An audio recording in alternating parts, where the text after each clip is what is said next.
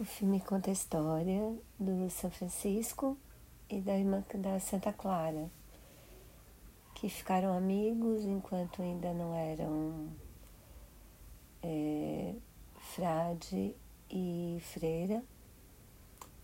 Tinham os mesmos sonhos, queriam as mesmas coisas. Quer dizer, na verdade, o Francisco era um jovem bem rico que um dia fica muito doente, daí ele começa a olhar o mundo de outra forma. Ele presta atenção no sofrimento dos pobres, na, na exploração, na diferença dos que têm muito entre os que têm muito e os que não têm nada. E uma hora ele não aguenta mais essa diferença e ele quer ele quer se juntar aos que não têm nada.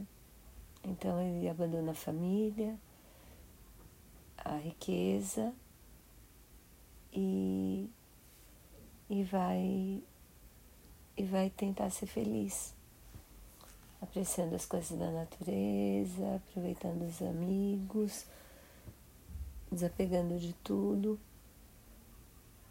E a Santa Clara era amiga dele desde antes, já tinha essa preocupação com os pobres antes dele. E quando ele começa esse grupo dos franciscanos, ela se junta a eles. E um dia, bom, e é isso. Eu não gostei menos do filme do que eu imaginei, mas gostei de saber a história de São Francisco.